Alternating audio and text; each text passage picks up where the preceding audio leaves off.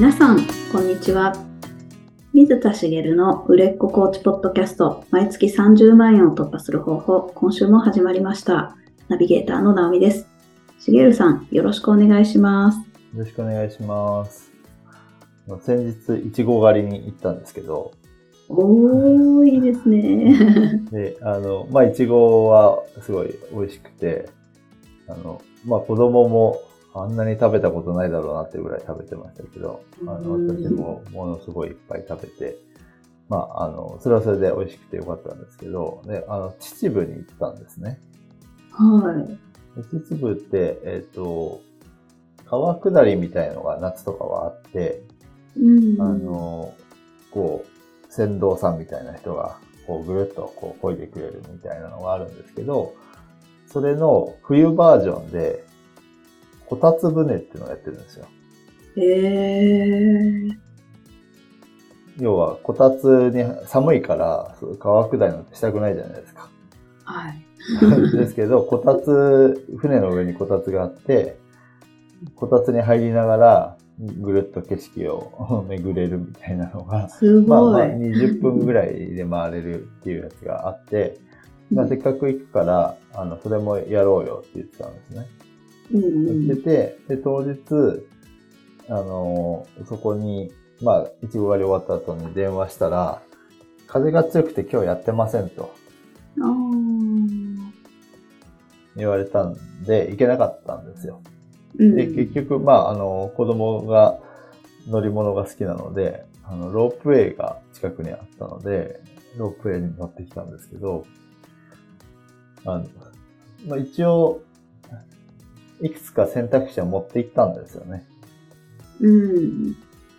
なので、良かったなというか、向こうに行ってから、ああ、やってないんだ、どうしよう、どうしようって、こう、ならずに済んだというかね、あ選択肢を持ってて良かったなと思ったんですね。ーうんうん。さすがですね。で、まあ私は結構そういうタイプというか、あの、うん旅行も、あの、割と選択肢を持って、可能性をこう考慮していくタイプで、うん。うん。なんだろう、その場その場で楽しむ、であの、場は楽しむんですけど、行き当たりばったりの旅はあんまり得意じゃないので、うん。選択肢を用意していくことが多いんですけど、まあ今回もちゃんとそれを用意しといてよかったなと思ったんですけど、その選択肢っていうことで、最近、あの、クライアントさんの話で思うことがあったので、おー今日はちょっとその話をしようかなと思います。はい。で、あの、どんな話かっていうと、まあ、転職しようかどうかで悩んでるクライアントさんの相談を受けたんですね。うん、はい。で、その方は、あの、看護師さんなんですけど、うんまあ、今のキャリアのままでいいのかっていうことですごい悩まれてて、で悩まれてるポイントとしては、もう仕事がもう忙しくて余裕がなさすぎるっていう状態なんですよ。うんうんで、その余裕っていうのが、その、まあ、え忙しいのでプライベートな時間が取れないっていう、こう、時間的余裕みたいなものもあるんですけど、精神的な面も実はすごく大きくて、うん仕事以外の時間でも、とりあえず休むことを考えてしまうんですよ。うんうんとりあえずもう疲れたから休もうとか、うんここでちょっと英気を回復しようかなみたいな。はいはい。とりあえずその休む、回復するみたいなことばっかり考えてしまう、こう精神的な余裕のなさがすごく大変なので、まあもう少しこう楽に働ける職場、まああの看護師という資格を活かして働ける、まあ例えばそのクリニックなんかだと日中しかなかったりするじゃないですか。うんうんそういうところの方がいいのかなとかってこう迷ってる働き方も休みをもうちょっと増やそうかなとかっていう働き方もあるらしいんですけど、看護師さんって。うんそういう働き方にしようかなみたいなことで悩まれてたんですね。はい。でこの場合の悩みって何だと思います？ゆとりが欲しいってことですよね。そう、ゆとりが欲しいんですけど、まあ、表面的には転職しようかどうかっていう悩みですよね。ああ、はいはい。このまま働くべきなのか、転職して、そういうゆとりをも持てるところに行いった方がいいのかっていうことを悩んでる。うん。で、転職したら悩みって解決すると思います？いやー、必ずしも解決じゃないかもしれないですよね。なんか、余計に悪くなることだってあり得るかもしれない。そうですよね。あのはいその通りで、まあ、あもちろん解決するケースもあると思うんですよ。でしないことももちろんあると。で、まあ、うん転職先ではこうね、ゆとりを持って働けるケースもあるけれども、結局忙しいとか、うん。うん。で、忙しさはマシになったけど、あれ結局精神的なゆとりって生まれてないんだけど、みたいな。ことになったりすると。で、こういう方の話を聞く場合、まあこういう方に限らずですけど、その、表面的な話だけじゃなくて、悩みの本質を掘り起こすようなことをやっていくんですよね、コーチというのは。ああ、はい。いや本当に今得たいものとか、逆に逃れたいものって何なんだろうみたいなことだったり、うん。本人が本当に求めてること、もう要はこういう場合って余裕がないと深い思考に入らないし、うん表面的になりがちだったり、あとその場から逃げたい気持ちが強くなるので、うん。逃げた先に、その、得たい答えが待ってるとは限らないので、しっかりそこを掘り起こしていかなきゃいけないんですよね。ああ、はい。でそうすると、その結果、答えが転職じゃないなんてこともあるわけですよね。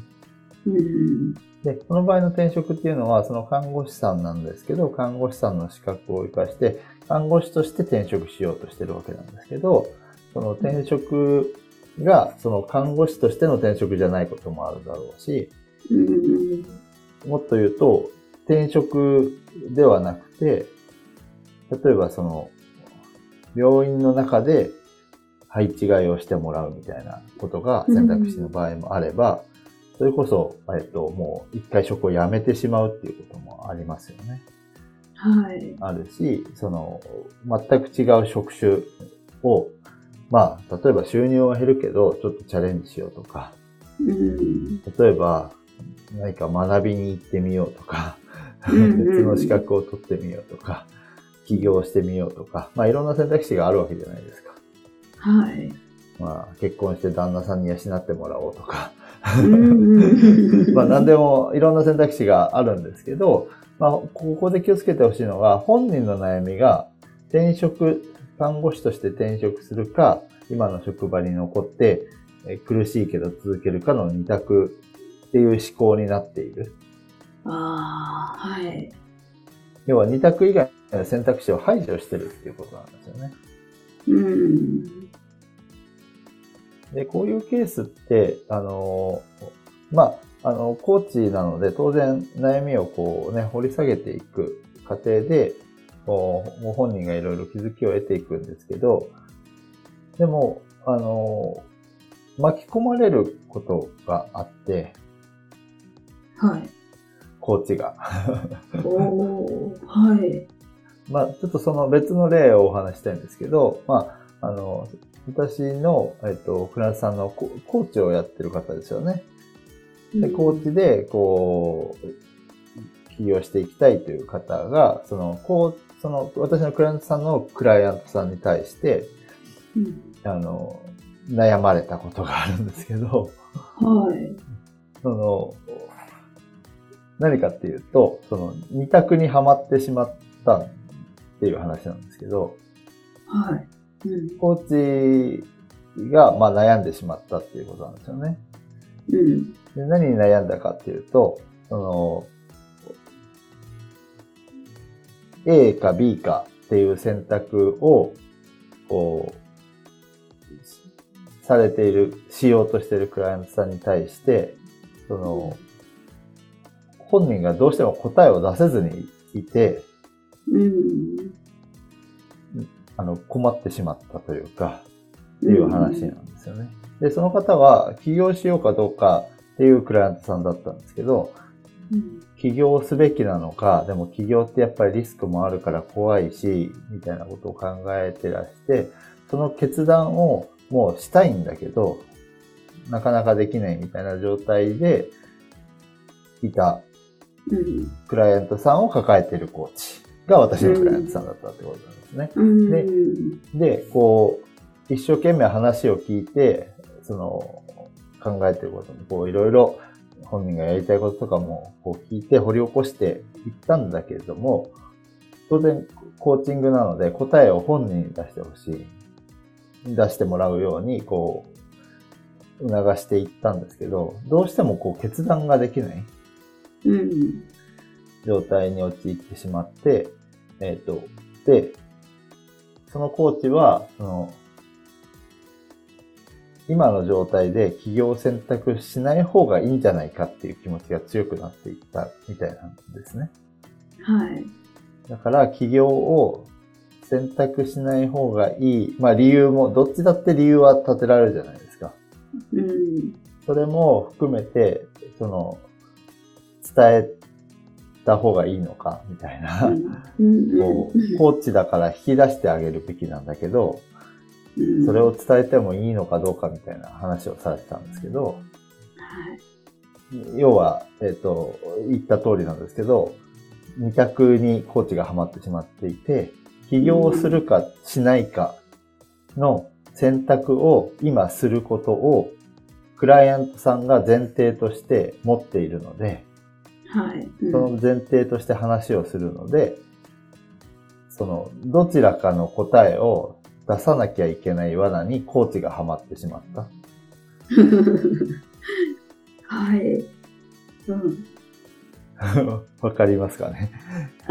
そうか。もうその二択の世界しかもうないっていう、そこにはまってしまって、本当はそれ以外もあるのにっていう。本人がそれを答えを出したいがためにコーチングを受けてる感じなわけです。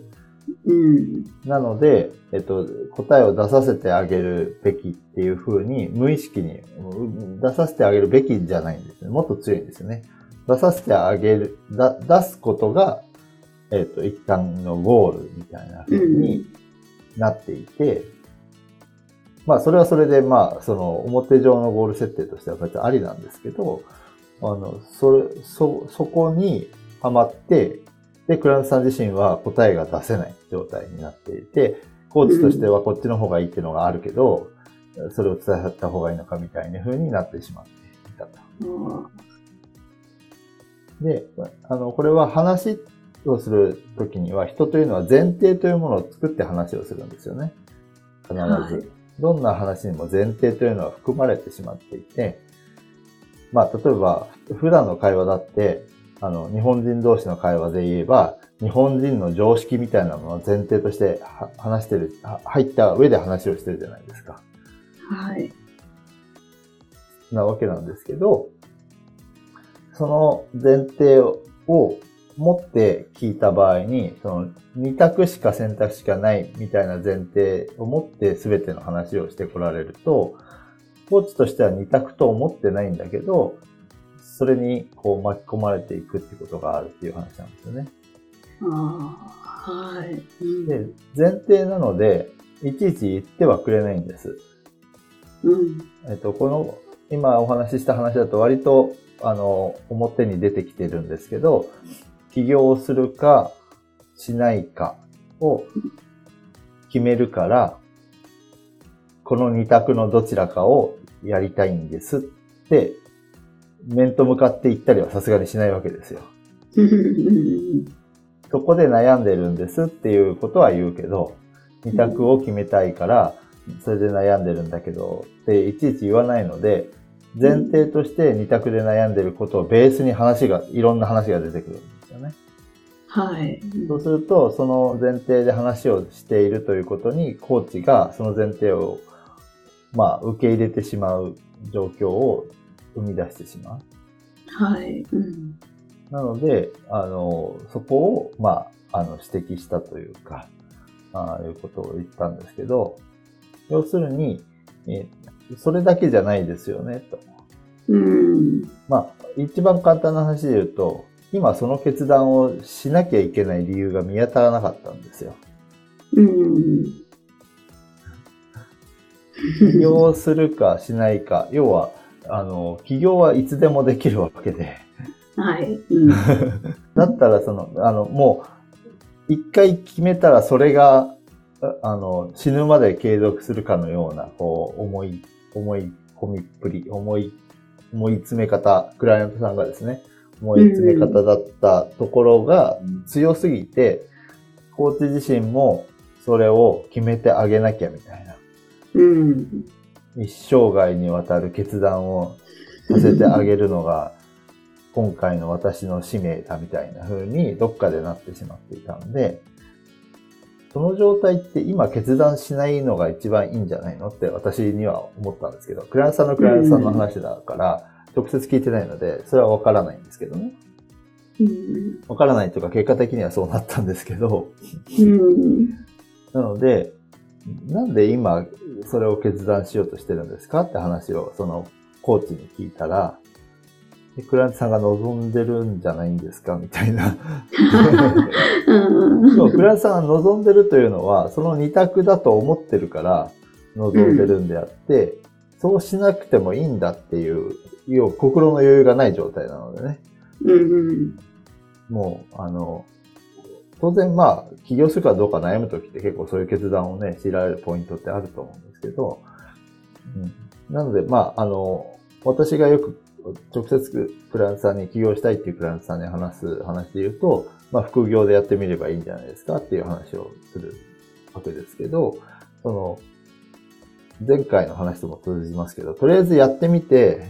うんうまくいくかどうか、うん。試してから考えればいいんじゃないですか？みたいなこともあるじゃないですか。はい。うんでそういうことをコーチ自身に気づいてもらうために、そのクライアントさんの深掘りをどうしたとか、まあここれ以上はお話できないんですけど、その辺の話をお聞いていって、うん、それって、えーちゃんとこう、その他の選択肢というか、選択肢とも言わないですね。広がった世界の中で取り得る可能性について、ちゃんと聞けてますかっていうことに最終的になって、あ、全然聞けてないですってなって、うん。で、その、ななんだろう、クラさんももう思い詰めてて、コーチがそれで思い詰めちゃって、うんなんかこう、囚われちゃって動けないみたいになってたんですけど、うん。そういうことになることもあるので、あの、そういうふうに、まあ、なりがちな方って、うん私の中ではいい人なんですよ。ああ。なんかこう、親身になってる感じなんだけど、うんコーチとしての客観性がちょっと失われやすいというかね、はい。うん、っていう方がなりがちだなと思うので、もしそういうふうにな傾向がもし自分にあるなと思うんであれば、その前提を疑うというか、うんその選択肢以外もあるよ。今分かりやすく、えっと、二つの例、両方とも二択なので、二択の話をしまあ、しようかしないかっていう二択が多いと思うんですけどね。はい。うんその、そういう二択じゃなくても、その、もうちょっとふんわりしてても、前提を作って制限のかかった話を絶対してるので、人というのはそもそもそういうものなのでね。そのはい。外の可能性も取り得るんだっていうことを、おコーチ側が常に意識をしておくことが大事です。うん。で、これは実は、これが、あの、結構、その、クライアントさんがこうブレイクスルーするきっかけになることが多くて、はい。私しょっちゅうあるのが、あ、うんそっかってなるみたいな感覚なんですけど、うん。どうしたらいいんだろうっていうところから、その、意識、健在意識では、こう考えていなかった外の世界を一瞬知ると、あ、そういう選択肢があるんだっていうふうにクラントさん自身が気づいて、そっかってなって、あの、肩の力が抜けるっていうかね。ああ。で、えっ、と、継続セッションを、例えば10回なり12回なりって私はやるんですけど、やる中で、結局そのクライアントさんにとって一番良かったセッションが、その、そのそっかっていう言葉だったというか、その気づきを得たあことだったっていうケースは実は多くて、うん。それができるだけでコーチとしてはすごく、あの、まあ、あの、一つ、こう、武器というかね、うん。その可能性を幅広く見てあげる。っていう、その、フランス産の狭まっているその前提とか制限に、話してる内容の制限に、いち早く気づいてあげる。うん。ことができるだけですごく、あの、フランス産のにとっていいコーチであることができると思うので、うん。今日は分かりやすく二択の話にしましたけど、あの前提を作って話をしているフランスさんの話には、えっと、壁があるというか、壁の内側で話をしている。制限を自分でかけて話をしている。これはフランスさんに限らず日常会話でもそうですよっていう話を、まあさっきもしたと思うんですけど、あの、まあ当たり前と思ってることはそれぞれあみんな持ってますもんね。うん。でそれが当たり前じゃない可能性もあるっていうことは、まあ日常会話ではね、お互い、まあ、な何何がいいんだろう。赤信号は渡らないのが当たり前と思って話してるじゃないですか。それでいいわけなんですけど、まあコーチングの場面では、それも疑ってかかる。ことが、あの、大事というか、疑ってかかるというよりは、その、そういう前提を作って制限をかけてフランスさんが話してる。その制限が何なのかを見つけていくってことですよね。ああ、この人赤信号は渡らないのが当たり前だと思ってるな。あ。うん。あ、この人は、あの、速度は10キロオーバーまでは OK だと思って話してるな。うんいろいろあるじゃないですか。今、ありますよね。たたまたま交通ルールの話をしてますけど、でも、あの、そ制限速度は守るべきと思ってる人と、10キロまでならいいでしょと思ってる人は前提が違うじゃないですか。うん。っていう、あの、交通ルールは守るべきだと思うんですけど、そういうふうに、その、制限、どこまでが当たり前だと思ってるか。自分がの、その思考の、がどこに制限がかかって、今、話してる範囲を区切ってるのかっていうのは、本人は意識をしていないので、そこに気づいてあげると、その外もあるよ。その外を見せてあげなきゃいけないわけじゃないんですけど、ありとあらゆる可能性を感じながら、うんここって、えーそう思ってるけど、そうじゃないんじゃないってコーチ側が思うことはしょっちゅうあるし、うん。逆もあるんですよ。そう思ってるけど、そうだなって思うこともあるわけです。お そうー。思ってるけど、その通りだからまあ流すかみたいなうんうんうん。ふうに。思うこともあるし、うんうん。まあ、それこそ、まあ、赤信号の例はおかしな例ですけど、赤信号守るべきって思ってるな、この人と思えば、流すじゃないですか。うんうん。赤信号は渡るべきと思ってる人がいたら、うん、あの、赤信号を守るっていう選択肢もありますよっていうわけですよね。まあ、おかしな話ですけど。うんうん。まあ、善悪の話じゃないので、コーチングの場合は、その、そういう制限がどこにかかってかからなくて、で、コーチからしてみると、その制限は、ここはいらないんじゃないかなと思う部分を当たり前に持ってたりする部分に、を気づいてあげると、その、まあ、2択なり3択なり10択であっても、その、それを打破して、本人が本当に得たいものにつながっていく、コーチングセッションが、をすることができると思うので、あのそこをちょっと意識して、あの、選択肢合ってるのかなっていうふうに 考えてもらうといいんじゃないかなと思います。ああ、すごい。そうですね。そうですよね。もう視野が狭くなりがちですもんね。そう悩んでるとあの、そう、コーチングに来るっていうことは、視野が狭くなってると思った方がいいわけなんですよ。ああ。あの悩んでるので視野は狭くなる。で、特に最初の方の話だと、忙しくて転職しようかどうか悩んでるっていう状態って、その余裕がない、ゆとりがないっていう状態なので、それなのに考えなきゃいけないっていう、すごい苦しい状況を作ってるんですよね。まあ、それを乗り越える必要はあるんですけど、その時ってやっぱり思考の幅はすごく狭まるので、うん。コーチングセッションの間は、とにかくそこを広げてあげないと、あの、本人から引き出せる幅もものすごく狭くなってしまう。うん。うん。うん、その余裕がない状態で、ね、あの目の前に来られる方が、まあ、必ずしもそうとは限らないか。限らないですけど、まあ、コーチングを受けるっていう以上は悩んでるわけですからね。うん。うん、なので、そこを広げてあげるように、うん。コーチ自身がこう、広がった状態で、クラントさんの話を聞いてもらえるのがいいんじゃないかと思います。なるほど。わかりました。ありがとうございますあ。りがとうございます。それでは最後にお知らせです。売れっ子コーチポッドキャスト毎月30万円を突破する方法では皆様からのご質問を募集しております。コーチとして独立したい、もっとクライアントさんを集めたい、そんなお悩みなどありましたら、しげるさんにお答えいただきますので、どしどしご質問ください。ポッドキャストの詳細ボタンを押しますと質問フォームが出てきますので、そちらからご質問をいただければと思います。それでは今週はここまでとなります。また来週お会いしましょう。